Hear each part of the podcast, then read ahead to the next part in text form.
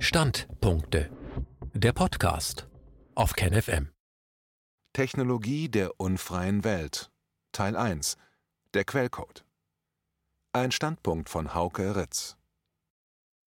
In unserer Zeit erscheinen gänzlich neue Technologien am Horizont der Geschichte, die von der Revolution der Gentechnik bis zur sogenannten künstlichen Intelligenz reichen. Einerseits erscheint die Entwicklung der Technik unausweichlich. Andererseits weist die technische Revolution, der wir speziell heute gegenüberstehen, Merkmale auf, die das Selbstverständnis unserer Zivilisation mehr noch als vorangegangene technologische Umbrüche herausfordern. Bringt eine Naturwissenschaft, die die Freiheit des Menschen leugnet, am Ende mit Notwendigkeit eine Technologie der unfreien Welt hervor? Im Folgenden soll die Frage aufgeworfen werden, inwiefern die aktuelle technische Entwicklung eine Vorgeschichte hat eine Vorgeschichte, die uns helfen könnte, die Entwicklungslogik der Naturwissenschaft insgesamt und somit auch des durch sie ausgelösten technischen Fortschritts besser zu verstehen. Letztlich geht es um die Frage, ob die Begründung des neuzeitlichen naturwissenschaftlichen Weltbildes in seinen verschiedenen Phasen von der Renaissance über die Aufklärung bis zur Industrialisierung nicht möglicherweise Prinzipien festgelegt hat, die seither die Bahn des technischen Fortschritts bestimmt haben und die somit auch mit einer gewissen Notwendigkeit zu der aktuellen technologischen Revolution führen mussten. Der technologische Umbruch unserer Gegenwart Die hier aufgeworfene Frage ist an sich nicht neu und wurde bereits früh artikuliert. So gab es in der deutschen Philosophie des 20. Jahrhunderts als Reaktion auf die Katastrophenerfahrungen der modernen Welt insbesondere als Antwort auf die Existenz des Holocausts und die Erfindung der Atombombe, eine Diskussion darüber, ob es einen Zusammenhang gäbe zwischen der Entstehung und allmählichen Entwicklung der Naturwissenschaften am Beginn der Neuzeit und den erwähnten zivilisatorischen Zusammenbrüchen im 20. Jahrhundert. Die Anfänge dieser Debatte begannen bereits kurz vor dem Ersten Weltkrieg, und ihre Ausläufer setzten sich bis zum Fall der Berliner Mauer fort im Zentrum der damaligen Diskussion stand ein Unbehagen an der Moderne, ihrer Ambivalenz und ihrem zerstörerischen Potenzial. Es war der Siegeszug der Postmoderne, sowohl in Gestalt akademischer Theorien als auch als Lebensgefühl, der diese Diskussion über die Grundlagen unserer Zivilisation für nahezu 30 Jahre beendete. Doch die Umbrüche in unserer Gegenwart zwingen uns, diese Debatte wieder aufzunehmen. Was hat die technologische Revolution der Gegenwart mit den vorangegangenen Innovationen gemeinsam? Und worin unterscheidet sie sich? Nahezu allen technischen Erfindungen liegt in der einen oder anderen Form die Verdichtung entweder von Raum oder von Zeit oder von beidem zugrunde. So haben zum Beispiel die Dampfmaschine und später der Verbrennungsmotor sowie die Nutzbarmachung der Elektrizität sowohl den Raum als auch die Zeit enorm gerafft und verkleinert. Im Unterschied zum 19. Jahrhundert werden heute jedoch neue Technologien wesentlich schneller entwickelt und eingeführt. Es gibt quasi keine Übergangszeiten mehr. In der globalisierten Welt treten neue technische Entwicklungen fast instantan und im weltweiten Maßstab in Erscheinung und zwingen verschiedenen Kulturen ihre inhärenten Prinzipien auf. Oft sind diese impliziten Konsequenzen technischer Neuerungen von Seiten der technologisch führenden Weltmacht kulturell vordefiniert so haben das Internet und das Smartphone viel dazu beigetragen, den Individualismus amerikanischer Prägung in der Welt zu verbreiten. Im Zuge der gegenwärtigen technischen Revolution kommt allerdings noch ein weiterer Aspekt hinzu. Die neuen Technologien, mit denen wir speziell heute konfrontiert sind, weisen ein entscheidendes Merkmal auf, welches in vorangegangenen Technologiezyklen zwar bereits angelegt, aber nicht so deutlich ausgeprägt war diese neuen Technologien ermöglichen nämlich eine nie zuvor dagewesene Zentralisierung von Information, was wiederum weitreichende politische Implikationen in sich birgt. Das Beispiel hierfür ist die durch das Internet möglich gewordene Erhebung enormer Datenmengen. In Verbindung mit der Entstehung und Verbreitung von künstlicher Intelligenz sowie der flächendeckenden Installierung von 5G lässt das sogenannte Data Mining eine Überwachungsgesellschaft möglich erscheinen, die noch vor einer Generation als fantastische Vorstellung eines Science-Fiction-Romans gegolten hätte. Noch bedrohlicher wird diese Entwicklung, wenn man die sich anbahnende Entwicklung des Quantencomputers hinzurechnet, durch den die bislang schon gewaltigen Rechenkapazitäten ins ganz und gar Unvorstellbare gesteigert werden. Erstmals in der Geschichte der Menschheit könnten somit die Aktivitäten von Milliarden von Menschen an einem Ort erfasst, aufgezeichnet und durch Programme teils automatisch verarbeitet werden. Die Datenerfassung wies noch nie eine solche globale Reichweite und Genauigkeit auf. Und die Konzentration von Wissen führt fast zwangsläufig zu einer Konzentration von Macht. Verstärkt wird diese Tendenz noch durch die Fortschritte im Bereich der Gentechnik und der künstlichen Reproduktion. Auch diese Technologien, die gerade erst angefangen haben, unser Leben zu revolutionieren, verweisen ihrer inhärenten Logik nach auf eine fortschreitende Zentralisierung von Wissen, Macht und gesellschaftlichen Beziehungen. Zwar hatten die vorangegangenen technischen Revolutionen, von der Dampfmaschine über den Verbrennungsmotor bis zur modernen Chemie, das Zerstörungs- und Selbstzerstörungspotenzial der menschlichen Gattung ebenfalls enorm angehoben und sogar Weltkriege ermöglicht, doch standen diese technischen Neuerungen nicht in einem prinzipiellen Gegensatz zu einer humanistischen Werteordnung. Es schien zumindest so, als ob die mit diesen Technologien bewirkten Zerstörungen mehr aus ihrer Verwendung als aus ihrem Sein resultierten. Trotz der enormen Geschwindigkeit, die der technische Fortschritt bereits im 20. Jahrhundert aufwies, konnte man zumindest noch hoffen, dass die Technik früher oder später doch in den Dienst einer humanen Entwicklung gestellt werden könnte. Der erste Einsatz von Atombomben über den japanischen Städten Hiroshima und Nagasaki erschütterte dieses Vertrauen schlagartig. Erstmals wurde in einer neuen Technologie als solcher und nicht nur in ihrer Verwendung etwas Dämonisches sichtbar. Die Aufnahmen der menschlichen Schatten in den Ruinen die der Atomblitz in Hiroshima hinterlassen hatte, wirkten, ähnlich wie der spätere Bravo-Test im Karibik-Atoll Bikini, wie eine Phantasmagorie der Hölle. Doch bald hatte man sich auch an diese neue Technologie gewöhnt. Und da der Nuklearkrieg ausblieb, stellte sich das Grundvertrauen in die Nützlichkeit des technischen Fortschritts vorerst wieder her. Lediglich im Widerstand gegen die Atomenergie lebte etwas vom anfänglich empfundenen Schrecken fort. Durch die sich in unserer Gegenwart anbahnende Neugestaltung unserer Gesellschaften unter dem Einfluss von künstlicher Intelligenz, Data Mining und 5G wird erneut der Verdacht geweckt, die Technik der modernen Welt könnte insgesamt auf einer Art faustischem Pakt beruhen. Die alten Ängste vor dem Dämon der Technik, die einst die Atombombe hervorgerufen hatte, sind erneut präsent. Und dies ist nicht unbegründet. Denn die aktuelle technische Revolution fordert die humanistische Werteordnung unserer Zivilisation tatsächlich tiefgreifend heraus, ja, sie ist mit dieser vielleicht ganz und gar unvereinbar. Nahezu alle gesellschaftlichen Beziehungen werden von der neuen Technologie verändert werden. Dort, wo die neuen Techniken bereits in den Alltag eingedrungen sind, werden bereits die Umrisse einer posthumanistischen Zivilisation sichtbar, worauf wir an anderer Stelle noch zurückkommen werden. Man muss sich vor diesem Hintergrund vergegenwärtigen, dass die Werte des Humanismus weit mehr sind als lediglich die Kultur oder Ideologie einer bestimmten Epoche. Tatsächlich sind sie das Resultat einer langen kulturgeschichtlichen Entwicklung, welche zum einen aus der antiken griechischen Philosophie, aber vor allem aus der christlichen Prägung der europäischen Kultur hervorgegangen ist. Im Verlauf der Neuzeit wurde das christliche Menschenbild allmählich in die humanistischen Ideale der Aufklärung übersetzt ohne dabei seine christliche Gestalt grundsätzlich zu verlieren. Die Aufklärung verhalf christlichen Wertvorstellungen selbst dann zu einer säkulären wie auch modernen Form, wenn sie implizit unter atheistischen Vorzeichen vertreten wurde. So wurde aus der christlichen Gleichheit vor Gott im Laufe des 18. und 19. Jahrhunderts allmählich die von der Aufklärung vertretene Gleichheit vor dem Gesetz. Aus der Gottesebenbildlichkeit des Menschen wurde im Zuge der Moderne die Würde des Menschen abgeleitet, und somit letztlich die Lehre von den Menschenrechten ermöglicht.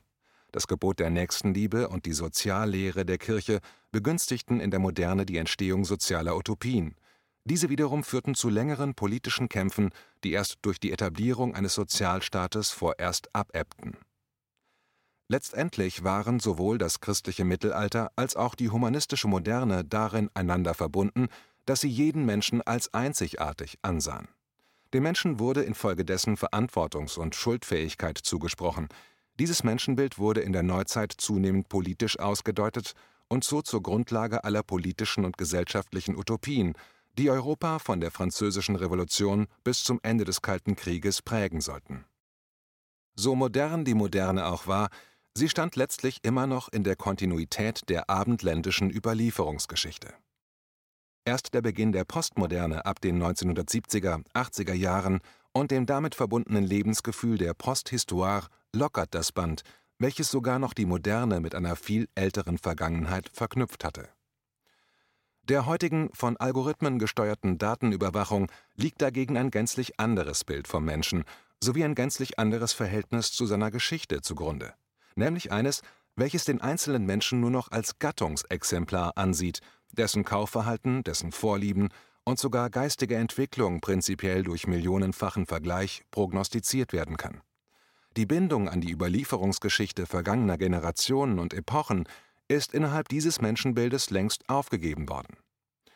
Vor diesem Hintergrund weisen die sich selbst referenziell verstärkenden Echokammern des Internets auf eine Gesellschaft voraus, in welcher der Bildungsprozess jedes einzelnen Individuums schon von Kindheit an einer zunehmenden und weitgehend automatischen Erfassung und Beeinflussung von außen unterliegen wird. Menschliche Freiheit im bisher verstandenen Sinne ist unter diesen Bedingungen im Grunde genommen nicht mehr möglich. All dies bedingt, dass der Antagonismus zwischen technischer Entwicklung und Humanität heute mit einer Schärfe an uns herantritt, die weit über das hinausgeht, was uns einst das Aufkommen der Dampfmaschine und des Verbrennungsmotors sowie die Nutzbarmachung der neuesten Entdeckungen in der Chemie oder in der Elektrotechnik abverlangte. Es muss deshalb gefragt werden, inwiefern diese technische Entwicklung mit dem Wesen und Geist der Naturwissenschaft selbst verbunden ist. Die Prämissen des naturwissenschaftlichen Weltbildes Die naturwissenschaftliche Methode wird allgemein als sachlich und neutral angesehen doch dabei wird leicht vergessen, dass auch die Naturwissenschaft, wie alle geistigen Systeme, letztlich auch auf spezifischen Grundannahmen fußt, die notwendigerweise eine bestimmte Wirklichkeit voraussetzen und eine andere ausschließen. Die Prämissen, auf denen die naturwissenschaftliche Methode beruht, lassen sich identifizieren. Dabei spielt es keine Rolle, welche Überzeugungen der einzelne Wissenschaftler selbst hat, ob er in seinem privaten Leben religiös ist oder nicht, ob er humanistisch erzogen wurde oder nicht, ob er an die Freiheit des Menschen glaubt oder diese abstreitet.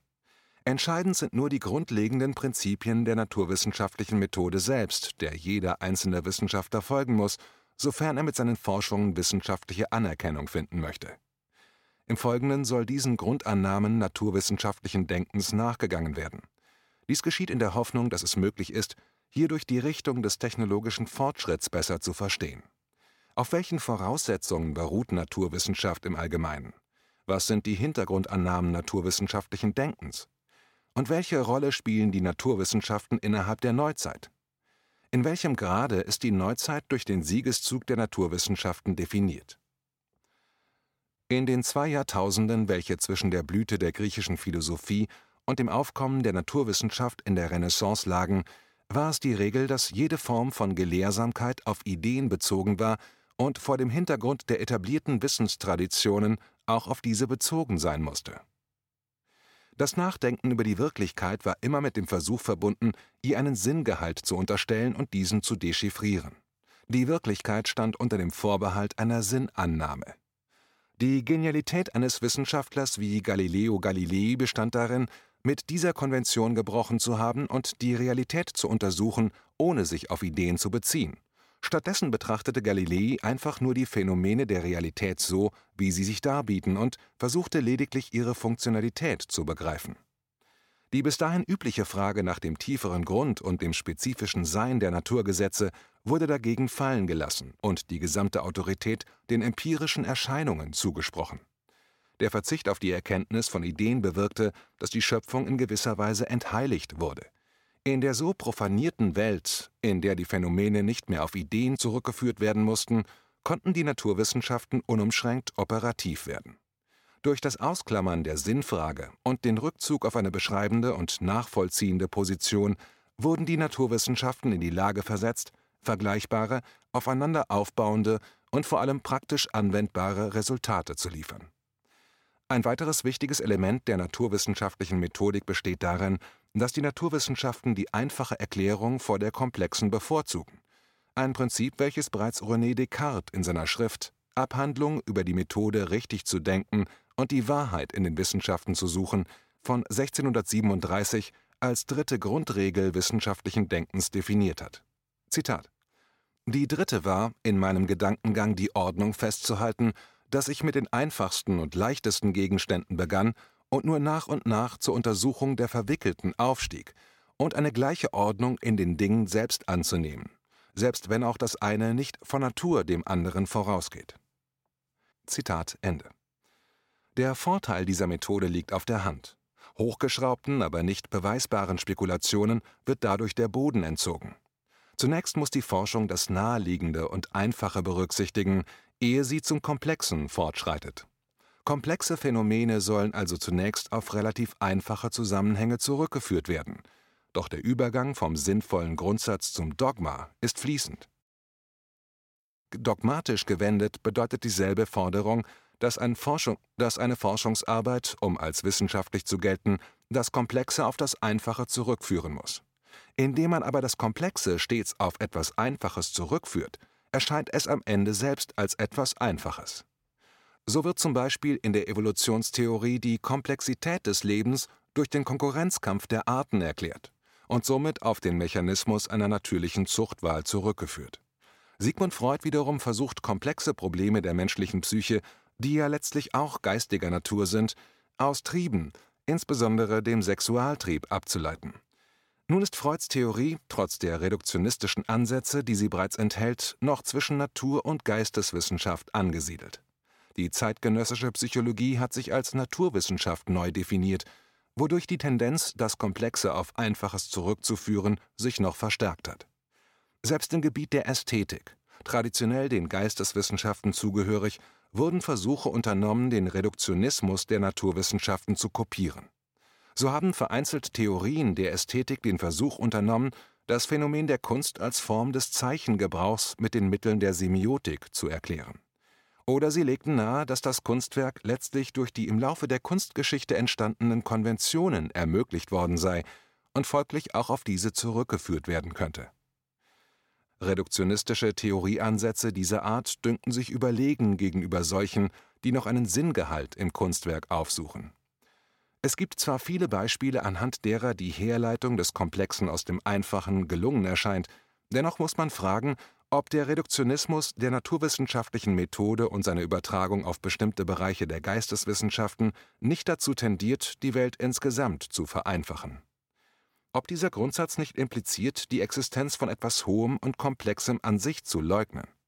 Wenn beispielsweise der Mensch lediglich vom Affen abstammt, wie die Evolutionstheorie nahelegt, dann wird dadurch indirekt unterstellt, dass der Mensch nur ein etwas klügerer Affe ist, wodurch wiederum dem Mysterium der menschlichen Existenz, welches die Theologie und Philosophie über so viele Jahrhunderte beschäftigt hat, der Boden entzogen wird. Diese Problematik wird noch durch einen weiteren methodischen Aspekt der Naturwissenschaften verstärkt, nämlich durch ihre Tendenz, die Realität zu erkennen, indem sie die Phänomene zergliedern und in ihre Einzelelemente zerteilen. In der bereits erwähnten Abhandlung des Descartes über die Methode richtig zu denken und die Wahrheit in den Wissenschaften zu suchen, wird dieses Vorgehen als zweiter Grundsatz benannt. Die naturwissenschaftliche Methodik versucht, die Phänomene zu verstehen, indem man sie in ihre einzelnen Komponenten zerlegt, um dann rückwirkend ihr Zusammenwirken zu verstehen. Die Gegenposition zu diesem Vorgehen lautet, dass das Ganze mehr ist als seine Einzelkomponenten, dass also jede Gestalt eine eigene Wirklichkeit besitzt die durch die Zergliederung in Einzelelemente gerade nicht erkannt, sondern nur zerstört werden kann. So lässt sich ein Musikstück schwerlich anhand der einzelnen Noten erkennen, ein Roman schwerlich anhand seiner einzelnen Kapitel, wohl aber anhand des Formverlaufs, in dem sowohl die Noten als auch die Kapitel stehen. Erst durch das Gefüge, in dem die Phänomene sich befinden, tritt die Gestalt hervor, welche in den Einzelelementen selbst nicht vorhanden ist. Doch die Vorstellung, dass das Ganze mehr ist als seine Teile, wird von den Naturwissenschaften in der Regel nicht verfolgt. Man geht stattdessen davon aus, dass das Ganze nur die Summe der Einzelkomponenten sei und sein könne und darin vollständig aufgehe.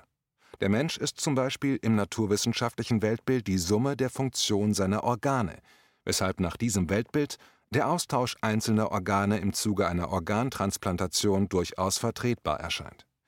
Im wirklichen Leben ist die Organtransplantation jedoch ein hochgradig ambivalenter Vorgang, deren Problematik bestehen bleibt, auch wenn diese im Horizont der Naturwissenschaften gar nicht mehr gedacht werden kann. Die Methode der Zergliederung dient den Naturwissenschaften letztlich dazu, die zugrunde liegende Kausalstruktur der Phänomene freizulegen. Durch das Zerlegen in Einzelkomponenten wird am Ende eine Art Funktionsskelett freigelegt.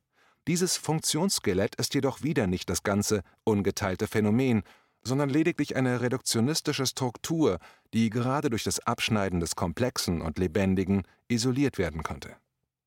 Die rein funktionale Orientierung der Naturwissenschaften ermöglicht es ihnen, bereits die bloße Kausalbeziehung zwischen einzelnen Elementen als Erkenntnis anzusehen.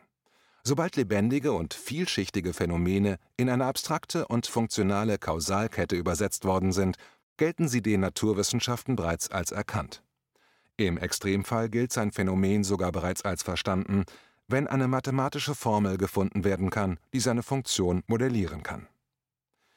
Dass das eigentliche Sein und Wesen einer Sache durch eine solche Reduktion mitnichten erkannt ist, wird dabei meist vergessen. Diese Entwicklung setzt bereits mit Galileo Galilei ein, nimmt im Verlauf der Neuzeit beständig zu und hat in unserer Gegenwart ihren bisherigen Höhepunkt erreicht. So beruhen in der modernen Physik viele Einsichten fast gänzlich auf mathematischen Modellen. Man denke etwa an die Urknallforschung, die sich auf ein in unvorstellbarer zeitlicher Tiefe liegendes Ereignis bezieht, welches nicht mehr beobachtet und nur noch errechnet werden kann und doch als etwas behandelt wird, dessen Existenz bereits bewiesen sei. Das mathematische Modell wird hierbei ontologisiert, also wie etwas Seiendes behandelt. Dabei ist immer noch ungeklärt, inwiefern mathematische Formeln tatsächlich eine Entsprechung in der Wirklichkeit haben, beziehungsweise ob es in der Wirklichkeit auch etwas gibt, das prinzipiell nicht mathematisch erfasst werden kann. Etwas, von dem wir annehmen können, dass es sich der Mathematisierung entzieht, ist zum Beispiel das Leben selbst. Und dies berührt eine weitere, äußerst folgenreiche Prämisse des naturwissenschaftlichen Denkens. Dieses Weltbild geht nämlich von einem Atomismus der Wirklichkeit aus. Die Lehre vom Atom als kleinster Einheit der Wirklichkeit geht auf den griechischen Philosophen Epikur zurück. Bereits bei Epikur stand, Zitat, das Individuum im Zentrum der Ethik und das Atom im Zentrum der Naturphilosophie. Zitat Ende. Die Lehre vom kleinsten Teilchen wurde in dieser Parallelität einmal als Naturphilosophie und einmal als politische Philosophie in der frühen Neuzeit wieder aufgegriffen und hat vor allem die angelsächsische Welt beeinflusst. Dort hat sie zweierlei bewirkt. Zum einen hat sie zur Entstehung politischer Theorien beigetragen, die die Gesellschaft ebenfalls auf ihre kleinste Einheit, nämlich das Individuum, zurückführten, was bewirkte, dass die Beziehung des Einzelnen zur Gesellschaft nur noch im Kontext liberaler Vertragstheorie gedacht werden konnte. Und zum anderen hat sie die Hegemonie des naturwissenschaftlichen Denkens über die Geisteswissenschaften mit begünstigt – insofern sich vor dem Hintergrund einer Übertragung des Atomismus auf Gesellschaftszusammenhänge kollektive Prozesse wie zum Beispiel die Kulturentwicklung nur noch schwer benannt, geschweige denn gedeutet werden konnten.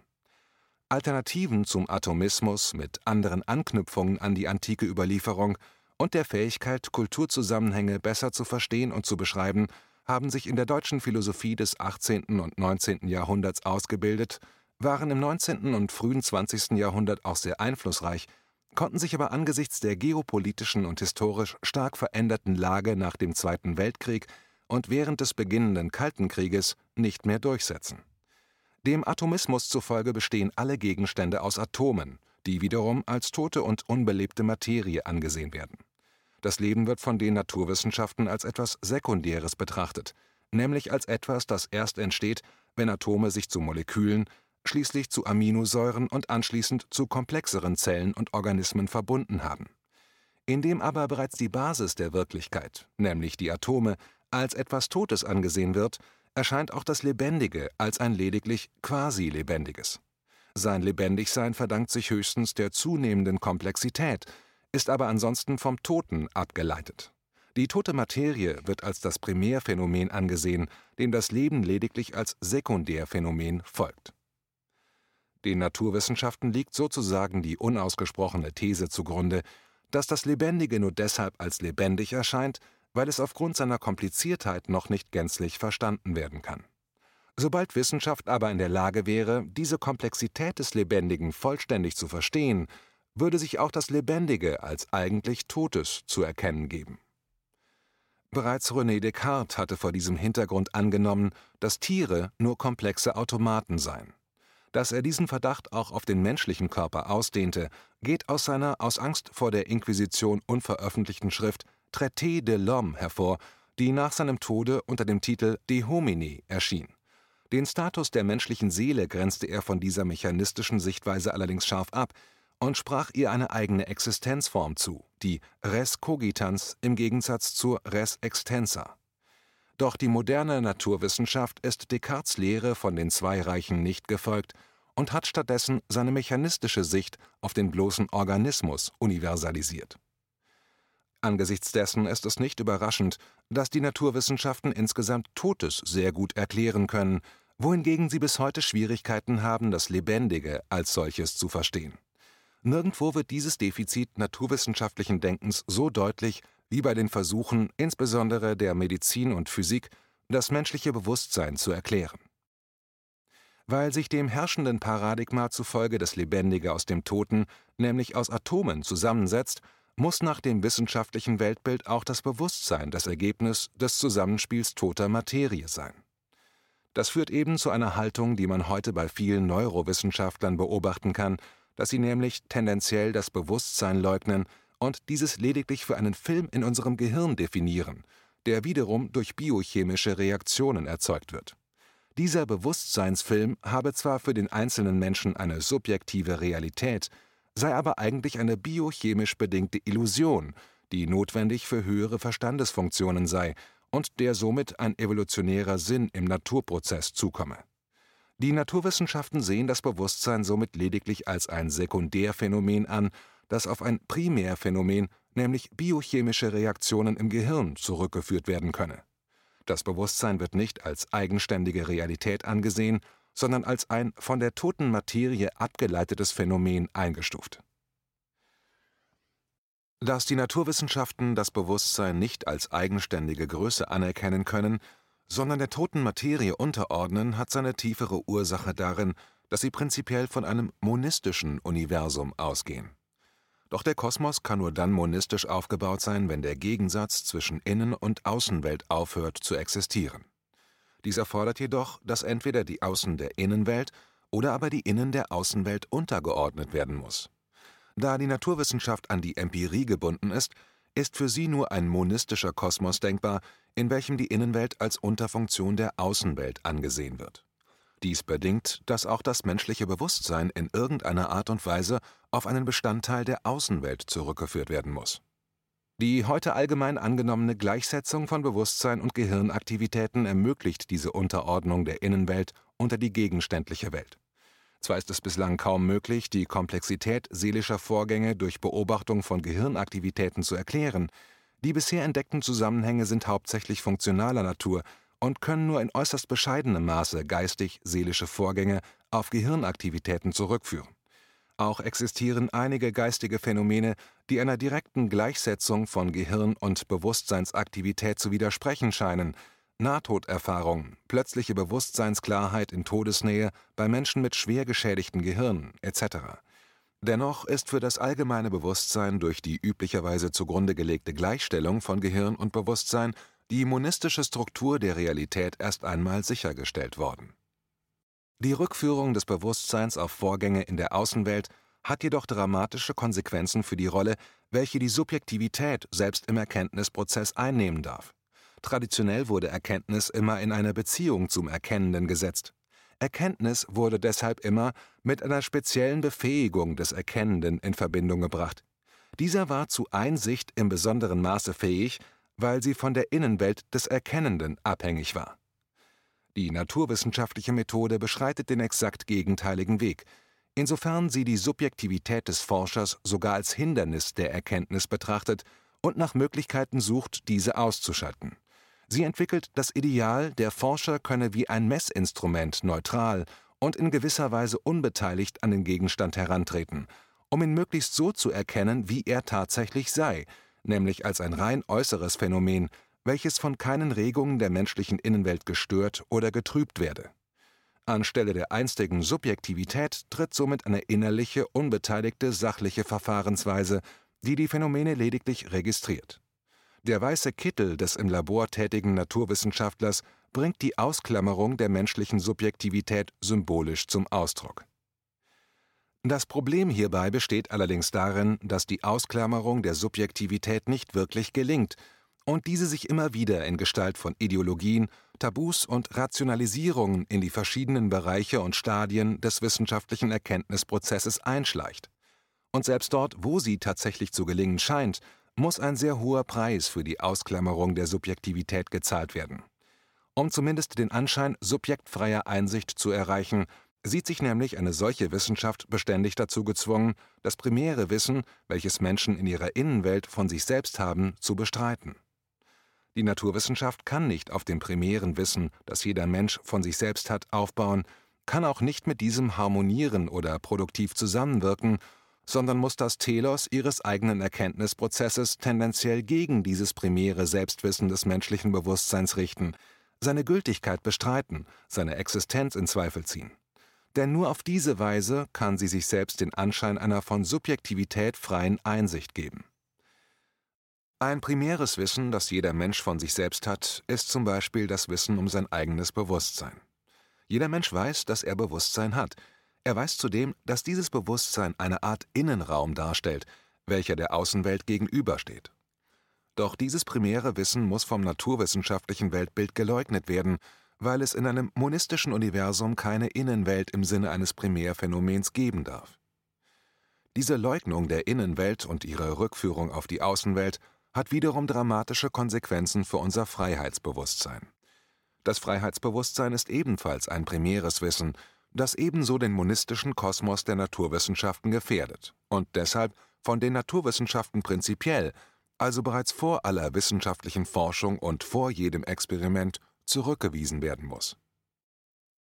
Weil die Naturwissenschaften sehr erfolgreich innerhalb der Außenwelt und der unbelebten Materie Kausalzusammenhänge aufzudecken vermögen, bietet sich für sie hier ein scheinbar gangbarer Ausweg aus dem Dilemma an, mit dem sie konfrontiert sind. Diese Lösung besteht darin, dass die Erfahrung existierender Kausalzusammenhänge einfach universalisiert und auf die gesamte Wirklichkeit übertragen wird. Man stellt die Hypothese auf, dass die gesamte Außenwelt letztlich ein Zusammenhang von Grund und Folge darstelle. Während dieser Kausalzusammenhang in einem einzelnen untersuchten Phänomen in einigen Fällen noch erkennbar und somit endlich ist, stellt er sich, sobald er der Welt als Ganzes zugrunde gelegt wird, jedoch als unendlicher Zusammenhang von Grund und Folge dar, der nur angenommen, aber nicht bewiesen werden kann. In einer solchen unendlichen Abfolge von Ursache und Wirkung kann es aber im Grunde genommen kein Leben im eigentlichen Sinne geben und erst recht kein Bewusstsein. Denn wenn die Abfolge von Ursache und Wirkung unendlich ist und prinzipiell alles mit einschließt, die gesamte Außenwelt wie auch die auf die Außenwelt zurückgeführte Innenwelt, so schließt sie eben auch das Leben mit ein, mit all seinen Regungen und Äußerungen inklusive des Bewusstseins. Jede Bewegung eines Lebewesens und auch jeder Gedanke und jede Entscheidung eines menschlichen Bewusstseins wären dann ebenfalls einbegriffen in die unendliche Abfolge von Grund und Folge und als solche bereits festgelegt, bevor sie überhaupt geschehen. Bewusstsein, Freiheit sowie ein Wissen um die Freiheit des Bewusstseins könnten in einer solchen Welt bestenfalls als Illusion existieren, nicht aber als Element der Wirklichkeit. Gibt es Bewusstsein als eine eigenständige Größe, ein mit Freiheit begabtes Bewusstsein, das von sich selbst weiß, sich infolgedessen auf sich selbst bezieht und in seiner Freiheitsmöglichkeit selbst bejaht und ergreift, so wird dieses Bewusstsein mit jeder freien Handlung die Außenwelt und ihre unendliche Kausalkette durchstoßen und unterbrechen. Aber das glauben die Naturwissenschaften in der Regel nicht. Stattdessen gehen sie davon aus, dass auch die Innenwelt des menschlichen Bewusstseins letztlich der Außenwelt zugerechnet werden kann, und sich somit auch das Bewusstsein in die als unendlich angenommene Kausalkette der Natur einfügt. Da die Naturwissenschaften die Existenz einer unendlichen Kausalkette letztlich nicht beweisen können, ist diese Annahme letztendlich metaphysischer Natur. Der Unterschied zur philosophischen Metaphysik besteht allerdings darin, dass die Naturwissenschaft in der Regel kein Bewusstsein davon hat, dass sie selbst auf metaphysischen Grundannahmen beruht. Die Naturwissenschaft reduziert den Menschen somit Kraft der ihr inhärenten und unbewussten Metaphysik auf sein Außen. Indem sie sogar die Innenwelterfahrung des Menschen der Außenwelt zurechnet und ihr unterordnet, sieht sie diese letztlich auch nur als einen Bestandteil der unendlichen Kausalkette der Natur an, was einer erheblichen Entwertung menschlicher Erfahrung gleichkommt. Zu dieser negativen Haltung, die die Naturwissenschaften gegenüber der Selbsterfahrung des Menschen einnehmen, die ihm als Träger von Bewusstsein nun einmal zukommt, gehört auch die Leugnung der Gottesfrage. Die Naturwissenschaften waren nicht von Anfang an atheistisch orientiert. Berühmte Wissenschaftler wie Nikolaus Kopernikus und Isaac Newton bekannten sich zu ihrem Glauben an Gott. Kopernikus glaubte durch seine heliozentrische Kosmologie die Harmonie von Gottes Schöpfung aufzeigen zu können, während Newton in seiner Theorie sogar Raum für göttliches Eingreifen ließ. Doch in dem Maße, in dem die Naturwissenschaften die Welt als eine monistische Ordnung interpretierten, in dem Maße mussten sowohl die Bewusstseinserfahrung, die Freiheitserfahrung als auch die Relevanz der Gottesfrage bestritten werden. Hinzu kam, dass insbesondere während der Aufklärung des 18. Jahrhunderts viele Wissenschaftler die geistige Macht der Kirche herausgefordert hatten und fortan mit ihr konkurrierten, was dazu beigetragen hat, dass sich die Naturwissenschaften auf eine atheistische Position festgelegt haben. Nimmt man den Objektivitätsanspruch der Wissenschaften ernst, so könnten sie eigentlich kaum etwas gegen eine agnostische Position einwenden. Der Agnostizismus, der die Frage nach der Existenz Gottes offen, also unbeantwortet lässt, sollte eigentlich mit der naturwissenschaftlichen Methodik vereinbar sein. Doch tatsächlich ist dies nicht der Fall. Die heutigen Naturwissenschaften können nicht einmal die agnostische Position anerkennen und haben sich auf die atheistische Position festgelegt, ungeachtet der Tatsache, dass die Nichtexistenz Gottes genauso wenig belegbar ist wie seine Existenz. In der naturwissenschaftlichen Forschung kann Gott nicht einmal als unbewiesene Möglichkeit vorkommen. Bereits die Erwähnung der Gottesfrage kann heute an wissenschaftlichen Institutionen leicht dazu führen, dass die wissenschaftliche Eignung des so Sprechenden in Frage gestellt wird. An dieser materialistischen und monistischen Ausrichtung der Naturwissenschaften haben auch wichtige physikalische Entdeckungen des 20. Jahrhunderts nicht wirklich etwas geändert.